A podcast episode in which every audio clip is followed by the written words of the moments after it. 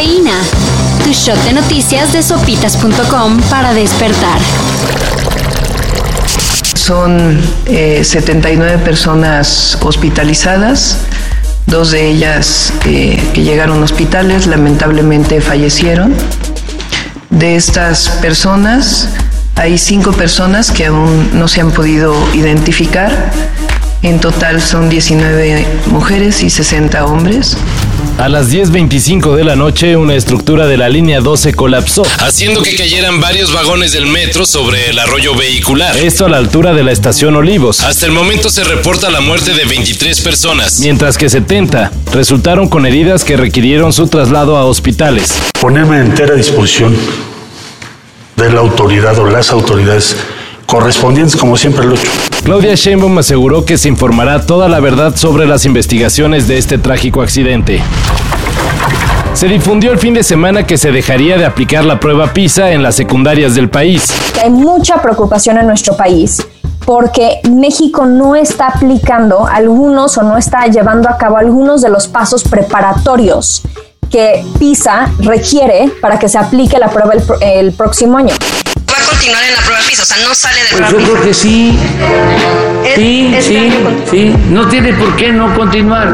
Después de varios minutos de divagaciones, se limitó a señalar que todo lo que implique mejorar la educación será respaldado. Así que digamos que sí. Sí continuará la aplicación de la prueba PISA, la cual sirve para medir fortalezas y debilidades de los estudiantes. Y en noticias que emocionan a los que ya mero les toca la vacuna.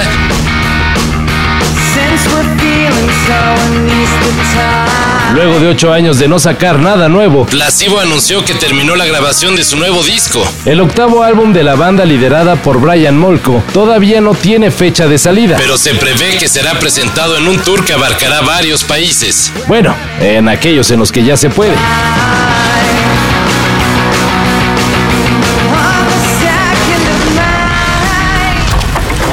Hoy es el May the Fourth Be With You. Día de Star Wars para la banda. Y Disney tiene preparadas varias sorpresas.